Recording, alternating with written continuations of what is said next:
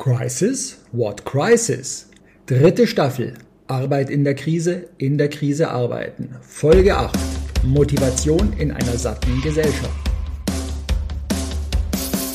Herzlich willkommen bei Crisis What Crisis, dem Leadership Talk mit Uwe Dotzlaff und Manfred Stockmann.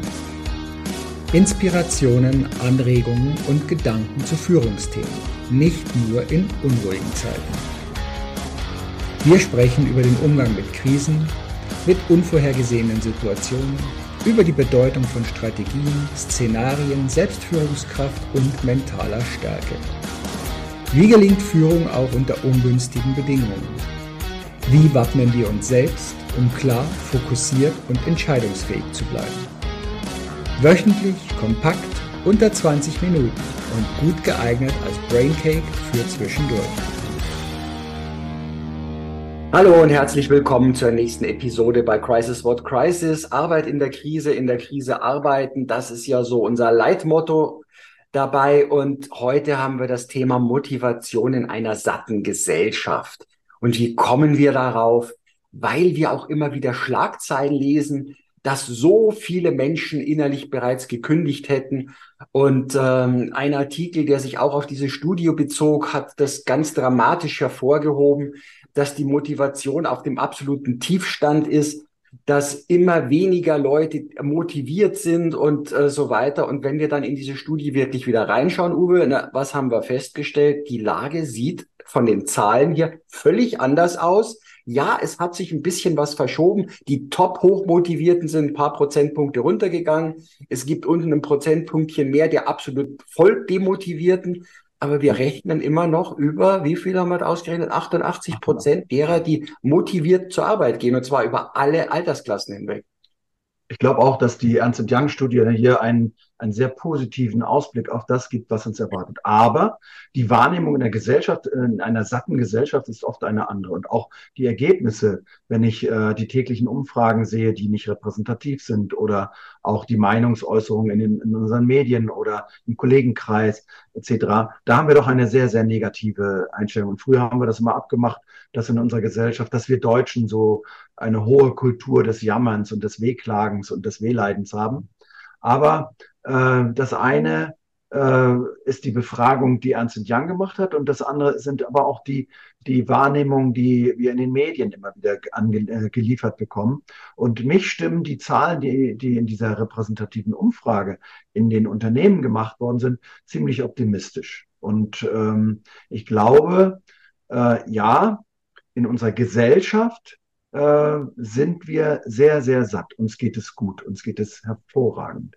Ja, also wenn ich einfach so sehe, äh, das Konsumentenverhalten oder auch die, die wirtschaftliche Entwicklung jetzt wieder, äh, bei all den Dingen, hohe Energiepreise und äh, was da alles dazu kommt, Rohstoffpreise, nicht Verfügbarkeit von Rohstoffen. Und trotzdem können wir uns in der Gesellschaft eine ganze Menge leisten. Was da sehr hoch ähm, dazu führt, dass wir uns so viel leisten können oder was, wo ich es lesen kann, ist einfach das Konsumverhalten. Mhm. Äh, trotz hoher Energiepreise, äh, ja, äh, heute beginnt in, in, Düsseldorf eine Messe äh, für Caravaning und dort sind die Umsätze wieder auf zwei, auf, auf, auf die auf die Vor-Corona-Zahlen gestiegen und auch die, die, die Probleme, die es gab in, in der Energie und im, in der Materialbeschaffung und in der Produktion, die sind inzwischen gelöst.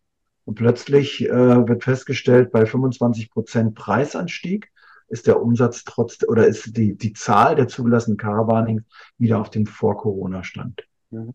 Aber was die Warnung, Hochkulturen gehen nach meiner These immer wieder unter, wenn sie satt sind. Also wir müssen aufpassen, dass wir sagen, hey, auf welchem Niveau jammern wir?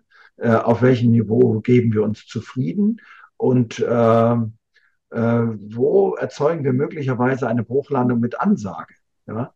Wo sind unsere äh, äh, Perspektivwechsel notwendig, darauf zu schauen, uns geht es gut, ja, und äh, aber dieses uns geht es gut nicht umzuwandeln und sagen, das wird auch zukünftig automatisch immer so sein. Nein, es wird nicht so sein. Wir wandern auf äh, einem sehr schmalen Grad im Augenblick und dazu brauchen wir eine vielleicht aufbauend auf die Zahlen der Studie äh, hohe Motivation in den Unternehmen.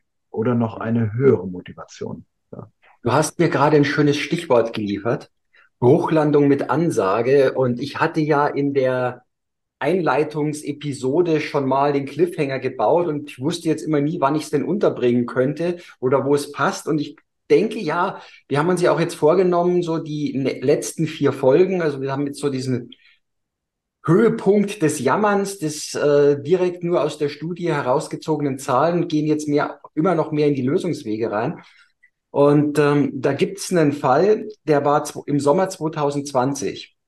Ist eine Linienmaschine einer deutschen Airline von Kreta nach Deutschland gestartet. Also Urlauber zurückbringen, schon wieder.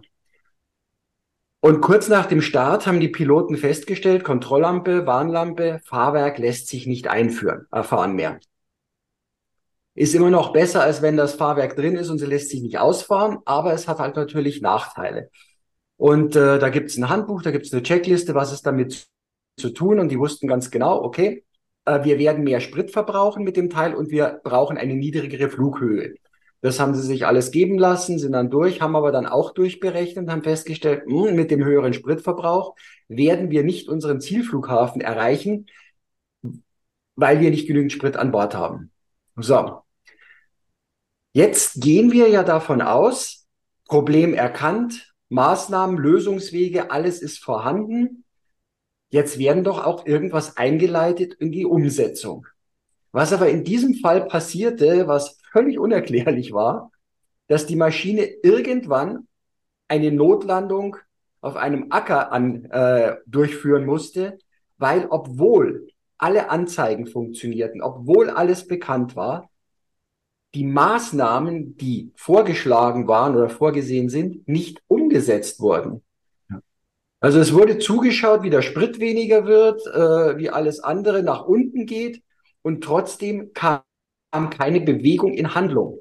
Ja. Und wenn wir das jetzt in unsere Unternehmen so sehen, dann, wenn wir den Bogen von vorne nochmal holen, dann war ja der ganze Teil Demografie war seit 20 Jahren bekannt, wo es hinlaufen wird.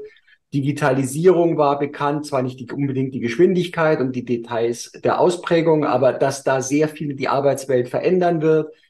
Ähm, wir haben diverse andere Parts, was die Qualifikation von Mitarbeitenden angeht, was äh, Lohnentwicklung angeht, was Globalisierung, was Austausch und äh, was wir ja schon gemerkt haben, wo kann billiger produziert werden, wohin wandern denn überhaupt Industrien. Also alles das war irgendwie auf unserem Dashboard des Panels da. Und wenn wir uns dann hinschauen, wie viele Unternehmen haben darauf frühzeitig und überhaupt reagiert und finden jetzt, oh, der Sprit reicht nicht mehr, das reicht nicht mehr. Was soll ich jetzt machen? Bruchlandung oder finden die noch einen Rettungsfallschirm? Gleitflug? Geht noch was? Weiter so, ne, weiter so, das wird schon gut gehen. Wir machen immer weiter so und das ist, geht aber nicht gut. Und deshalb ist dieser Fakt, also dieses, ähm, wir müssen jetzt endlich etwas tun, ja, die Warnungen der, der Wirtschaftsweisen immer wieder, äh, dass die Herausforderungen zunehmen, dass die, dass die Konsequenzen äh, intensiver werden, wir verlieren Abstand äh, zu anderen, zu anderen ähm, Wettbewerbern in der Welt, Kontinentaleuropa. Ich rede nicht nur von Deutschland, die Europäische Union. Äh, also diese gesellschaftlichen die, äh, äh, Ereignisse, dass wir, dass wir uns ausruhen auf einem, auf einem System, das, äh, glaube ich, so wenig handlungsfähig ist. Ich will jetzt nicht äh, in epischer Breite die deutsche Bürokratie oder die Eurokratie hier aufrufen. Aber wenn ich das sehe, wie unsere Verwaltung funktioniert, dann ist es schon für uns ein, eine Herausforderung in der Wirtschaft. Wenn wir Straßen bauen wollen, wenn wir Brücken bauen wollen, wenn wir Genehmigungsverfahren für neue Energiestandorte haben wollen, etc. pp. Wenn wir über Ansiedlungen sprechen, äh, wie Unternehmensansiedlungen in anderen Regionen, übrigens auch in unserer westlichen Wirtschaftswelt äh, passieren. Ich meine einfach nur mal ähm, in den USA was da passiert im Augenblick, gerade im Bereich Digitalisierung oder nehmen wir das kleinere Beispiel Chipherstellung, dann sage ich einfach, ja, American First ist ja nicht nur eine Sache von Trump, sondern auch von den Nachfolgenden.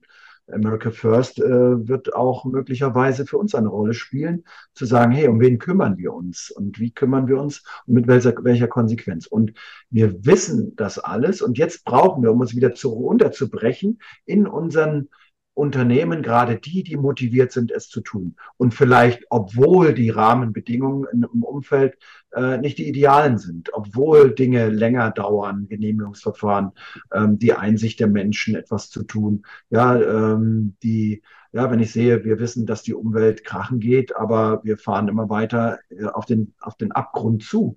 Und ähm, die Erderwärmung und all diese Dinge sind hinreichend bekannt. Und das ist keine Frage von der nächsten Generation, sondern das ist auch eine, eine Frage der, der, also unserer Generation, glaube ich schon. Und dazu brauche ich äh, eine innere Bewegung, ein, ja, ein Motivation, movere, etwas zu bewegen in mir selbst als einen der wichtigsten Hygienefaktoren für Erfolg in der Arbeit.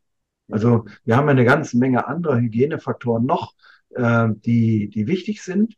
Aber ich glaube, Motivation äh, ist äh, gerade intrinsische Motivation. Ich nehme einfach mal nur die intrinsische Motivation raus und sage, hey, das ist das, was wir, was wir entwickeln müssen. Interesse an der Arbeit, Lust und Spaß an der Arbeit, Sinn erleben, das, was wir immer wieder sagen. Und dann äh, die Werte der Organisation mit den eigenen Werten zu vergleichen. Und da klafft durchaus in unserer Gesellschaft etwas auseinander. Nämlich mhm die, die Werte der Gesellschaft finden wir nicht zwingend in den Werten der Unternehmen wieder. Ja? Und in den Werten werden Dinge hochgevotet, die mit einer Zukunftsorientierung wenig, nach meiner Ansicht wenig zu tun. Meinst du mit einer nachhaltigen Zukunftsorientierung oder generell mit einer Zukunftsorientierung? Na, mit einer nachhaltigen äh, Zukunftsorientierung. Also wenn ich hingehe und sage, äh, viele Leute äh, bezeichnen mich ja immer als, als äh, als, als Träumer, wenn ich von Flow erleben in der Arbeit spreche. Ja? Also ein Flow mal äh, wirklich ein, ein, ein beglückendes, erlebendes Gefühl, das ich aus dem Ergebnis meiner Arbeit heraus entwickelt habe. Äh, und dann sagen die mal, was träumst du oder was hast du eingeworfen? Das ist ja gar nicht zu schaffen. Und wenn, dann haben wir dafür gar keine Zeit. Aber wir haben ja gesagt, wir wollen jetzt mehr in die Lösung kommen. Und die Lösung wird sein, eine Lösung, die einzige Lösung, die für mich dort äh, eine Rolle spielen wird, ist Arbeitgebermarke. Nämlich hinzugehen und zu sagen, wie kann ich denn das lösen? Und all diese Dinge, die da auf uns zukommen, die, die, äh, die uns belasten auch, äh, die Performance-Killer, die wir uns alle äh, umgeben, die werden sich nur lösen lassen, wenn ich, wenn ich äh, es schaffe, diese Motivation der Mitarbeiter in neue Aktivität umzusetzen. Also einfach zu sagen, äh, das machen wir mit HR und mit der digitalen Transformation und lösen das damit. Da muss ich viele Fragen beantworten. Unser System ist häufig gefühlt oder war äh, an der Lastgrenze. Ja.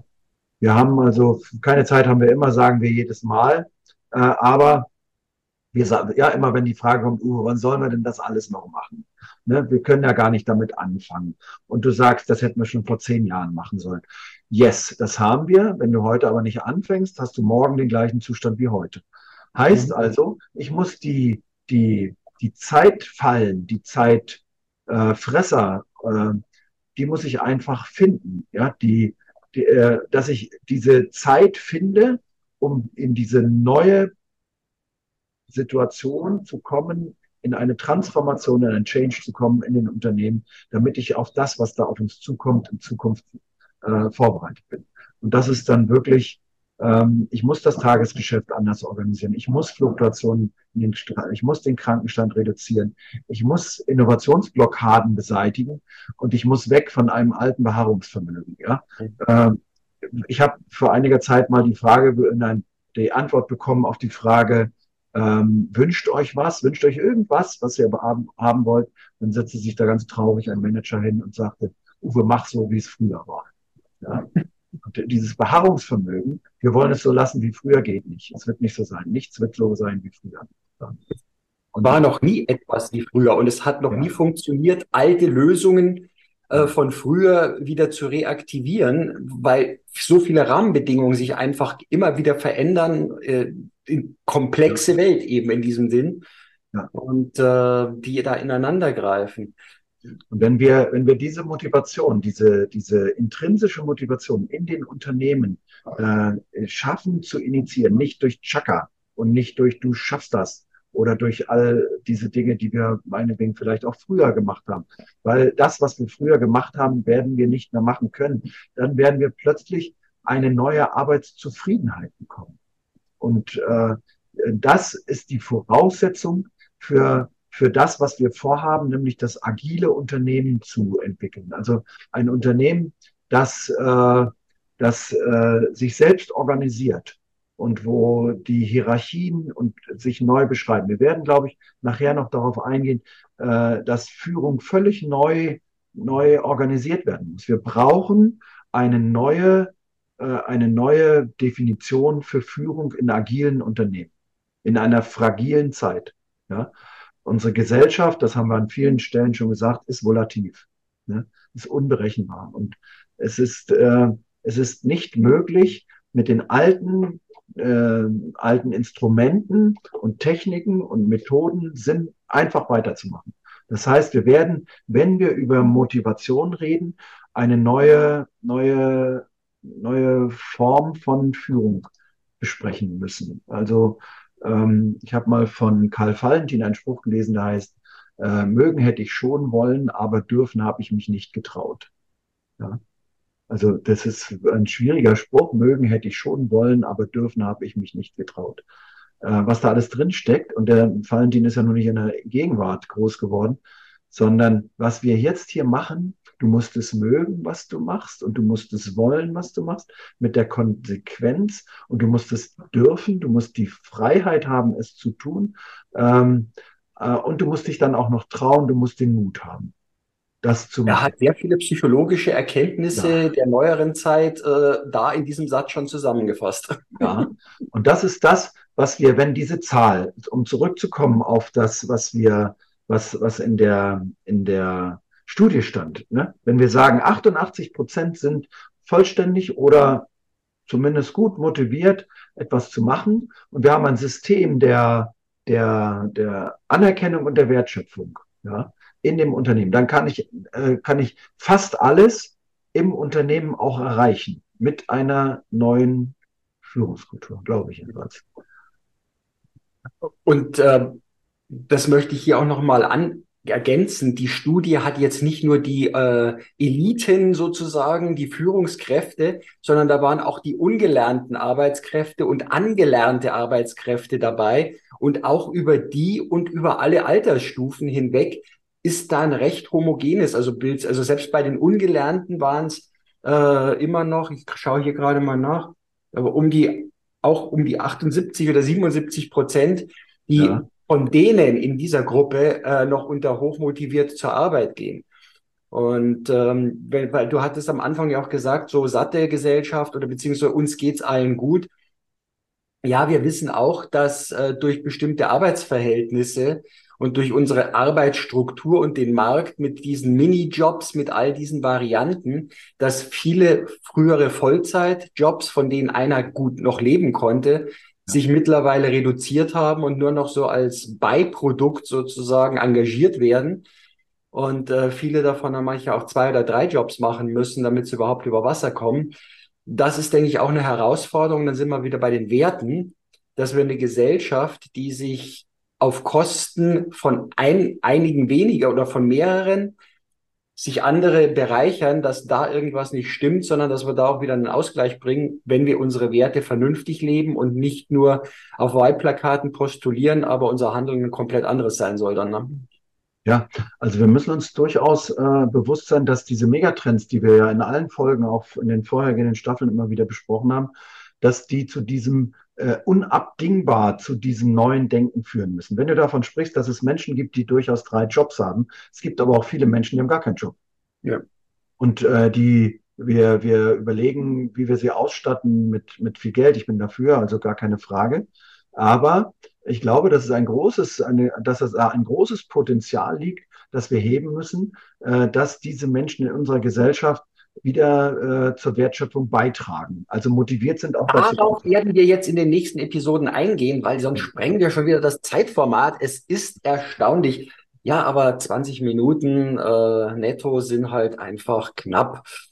Also, äh, wir gehen auf das Thema Motivation und Maßnahmen jetzt auch in der nächsten und in den kommenden Folgen nochmal vertieft ein, damit Arbeitgebermarke nicht nur ein Plakat ist, sondern wirklich mit Inhalt substanziell gefüllt ist. Also, seid gespannt, bis zum nächsten Mal.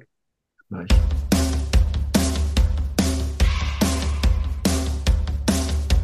Danke fürs Dabeisein. Weitere Infos und Links findest du in den Show Notes. Natürlich freuen wir uns über ein Like, abonniere den Podcast oder Kanal und aktiviere die Glocke, um keine Folge zu verpassen. Bis zum nächsten Mal.